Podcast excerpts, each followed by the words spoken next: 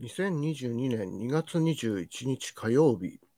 えー、音楽ライター富澤栄一のニュース拾い読みを始めたいと思います。えー、この番組は音楽ライター富澤栄一がニュースのヘッドラインをピックアップして、まあいろいろそれについて、えー、付帯情報を語っていくという配信でございます。音楽を取り巻くエンターテインメント業界はもちろん社会生活と密接に関係しているわけですね。コロナ禍で不要不急のやり玉に挙げられましたけれども、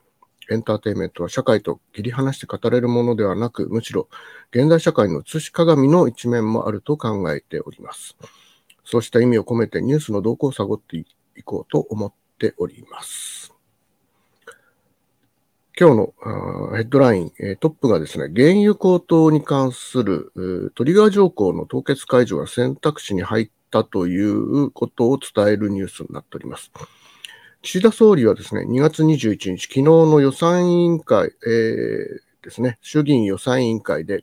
トリガー条項の凍結条項を検討から排除しないという、あの、例によってまた、あの、非常に分かりづらい、何々をしないことはしないよと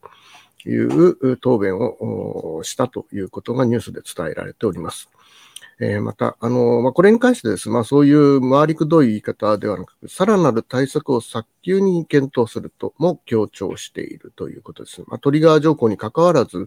えー、この対策についてはいろいろ考えますよということを表明したというニュースであります。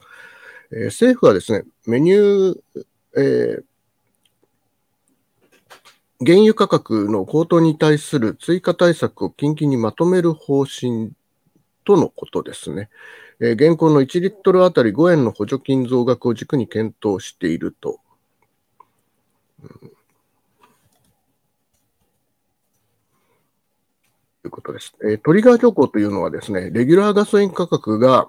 3ヶ月連続で160円を超える。まあ、これ1リットルあたりなんですけども、まあ、1リットルあたり160円を超える、え、価格になった場合ですね、えー、1リットルあたり25円のこれ、ほとんど、まあ、税金と言われているガソリン価格なんですけれども、この25円分の課税を停止するという、したものなんですね。まあ、この25円ガクと安くしますよと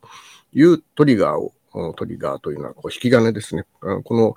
160円を超えた時にポン、パチッと一挙に25円下げますよという条項だったんですけれども、これに対してですね、復興財源の確保のため、東日本大震災後ですね、2011年に、えー、この条項が凍結されております。えー、昨日2月21日の衆議院予算委員会では、岸田総理は、まあ、あの前日のように検討しますとしているんですけれども、えー、萩生田経産大臣ですね、えー、今の段階で解除は考えていないと答弁をしているということです。まあ、いろいろ、えー、立場立場で、えー、駆け引きがあって、まあ、あの、全部逃げ習いになってしまうと、すぐ、う実行に移さなければならない状況だというふうになるわけですけども、まだ、あの、政府内、えー、各省庁内でも調整が続いているという状況なのかなと思います。次のヘッドラインニュースですが、予算案がですね、衆議院通過をする見込みになっているということですね。え野党が賛成をすることによって、スピード 通過をするのではないかと見られております。え今日2月22日の衆議院本会議で可決を通過をする 予算案が可決通過をする見込みであるということですね。このスピードはですね、1999年度予算案の2月19日に可決したという、あの、スピード可決があったんですけれども、ここに次ぐ速さとなって、まあちょっと異例だということですね。えー、この 今審議されている2022年度予算案というのは、え、昨日2月21日の衆議院予算委員会で、与党と野党の国民民主党、この両方の賛成多数によって可決しているということなんですが、この国民民主党側からの野党が、当初予算案に賛成するというのは非常に異例なことだったということで、まあ、この異例に関しては、あの国民民主党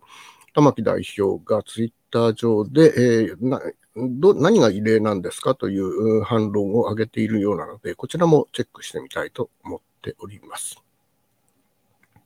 次のヘッドラインニュースは、コロナ感染者がですね、これ東京都の数値なんですけども、え1ヶ月ぶりに1万人以下になったと、あのー、いうニュースが入っております。2月21日の東京都内の新規感染者ですね、コロナは8805人ということで、1万人を下回るのが先月の1月24日以来だということで、えあのー、まあ、数値だけ見るとピークアウトしたのかという感じ、印象を受けますね。えー、死亡に関してはなんですが、えー、50代から100歳代、え、30人が報告されています。え、これがですね、え、今年に入って最多の人数となっていますので、ちょっとまあ、あの、安心をするにはまだちょっと早いかなという状況ではないかなと思います。東京都ですね、重症化のリスクが高い高齢者を家庭内感染から守るために同居家族から離れてホテルなどに滞在する高齢者に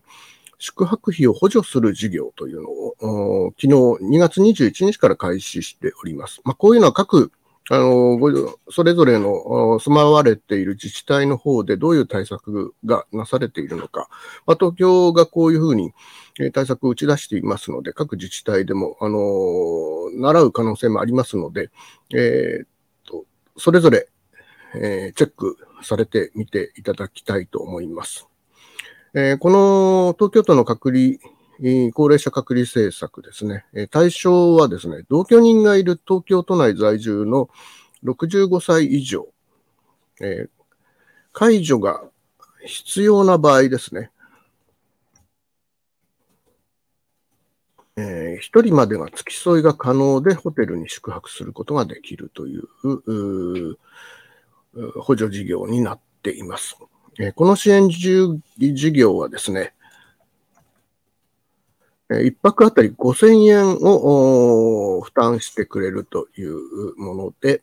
6泊7日までの滞在が可能になっているということですね。えー、都内292カ所のホテル、旅館で来月末まで利用できると。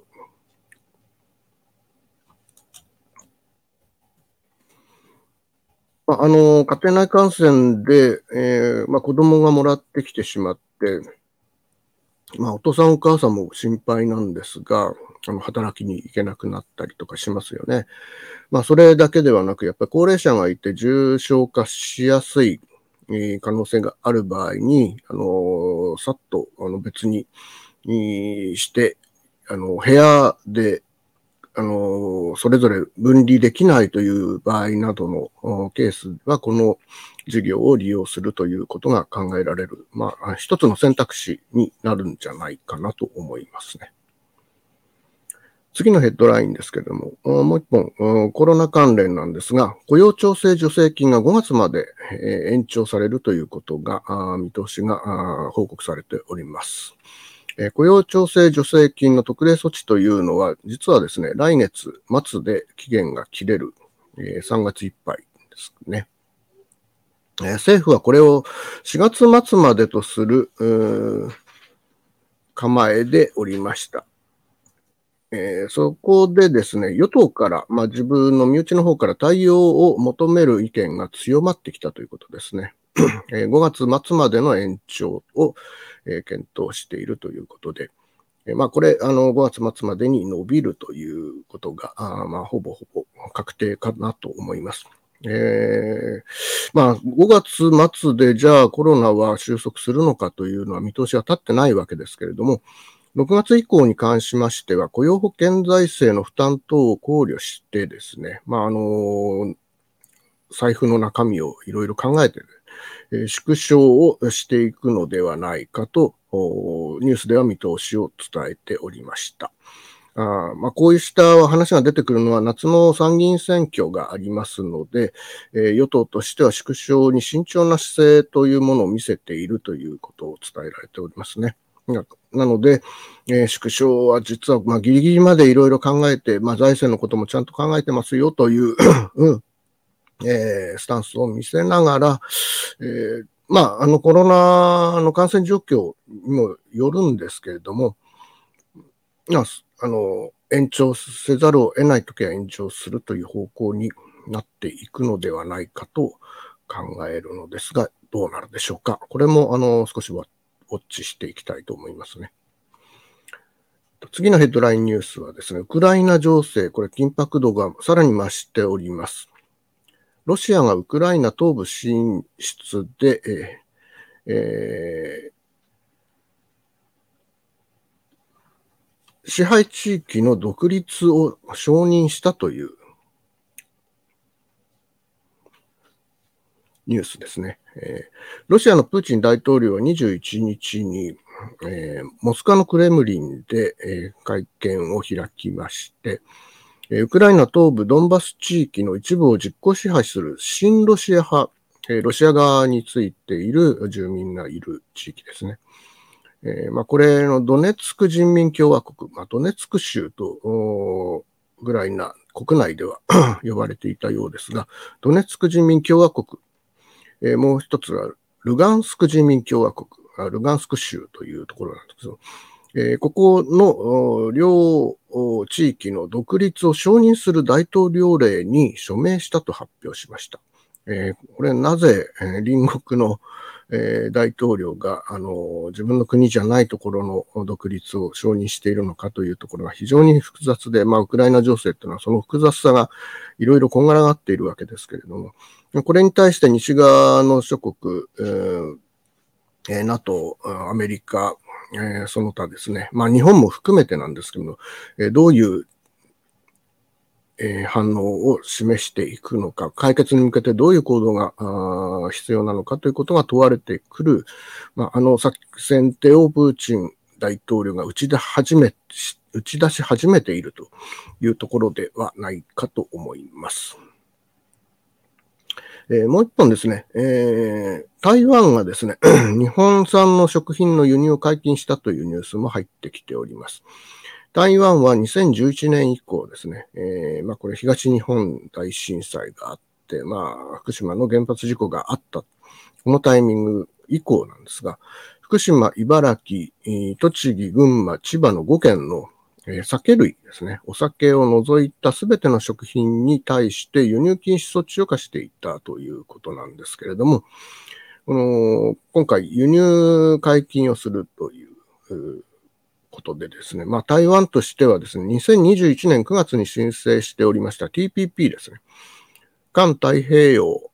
連携協定。これに加盟したいということで、まあ、経済協力をしてですね、自国の経済を進展させるという政策になりますけれども、えー、まあ、これに向けてですね、日本からの一層の支援を得る狙いがあると見られるということですね。まあ、この背景には中国との台湾との関係ということも考慮に入れなければならないということになってきているかと思います。と、引き続いてですね、ー、あれ、どっかに消えちゃった。よ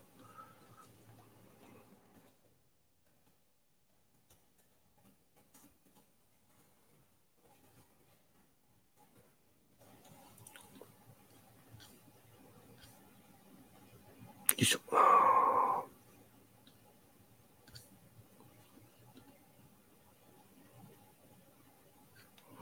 引き続きまして、新型コロナウイルス関連の定点観測をしております。実効再生産数を見てみたいと思います。2月20日時点で全国の、えー、実効再生産数は0.98、えー、ずっと、あのー、まあ、1を下回っていてですね、1、一人が一人に移すという感染が収まらない状況をかろうじて下回ってはいるんですが、その水面ギリギリをですね、ずっと低空飛行しているという感じが、2月初旬あたりから続いておりますが、あちょっと、えー、まあ、先ほどお伝えした、あの、東京都の感染、新規感染者数が、あの、1万人を割ってきたという数値と比べると、あまり喜ばしい数値ではないのかなとたりもしております。えー、この他ですね、えー、あの、日経、日本経済新聞社、あの、 Voicy で配信をしているながら日経という音声コンテンツがあるんですが、こちらの方にあったあ興味深い ニュースでですね、衆議院選挙に関し、まあ、衆議院ですね、衆議院に関して、えー、小県、小選挙区が10増10減にするという新たな区割り案が提出されているというニュースが入ってきております。まあ、今年、今年は参議院選挙ですけれども、衆議院の、まあ、区割りに関する、えー、改革案というものが、えー、基本方針がまとまっていて、まあ、これは一票をめぐる格差を是正するという名目で行われるものなんですけれども、まあ、具体的な線引き、10増10減しますよと、まずぶち上げてですね、6月25日まで具体的な線引きを決めて、岸田首相に新たな区割り案を勧告するというふうにしておりますが、どうなりますでしょうか。まあ、その政治の世界の今、今年もですね、まあその大きな選挙がありますので、えー、いろいろ組み合わせが変わったり、えー、そろそろ皆さん動き出している頃なのではないかと思いますが、こういうニュースが増えてくるのではないかなと思います。ということで、えー、2月22日火曜日のニュース拾い読みはこのあたりで、えー、締めさせていただきたいと思います。では。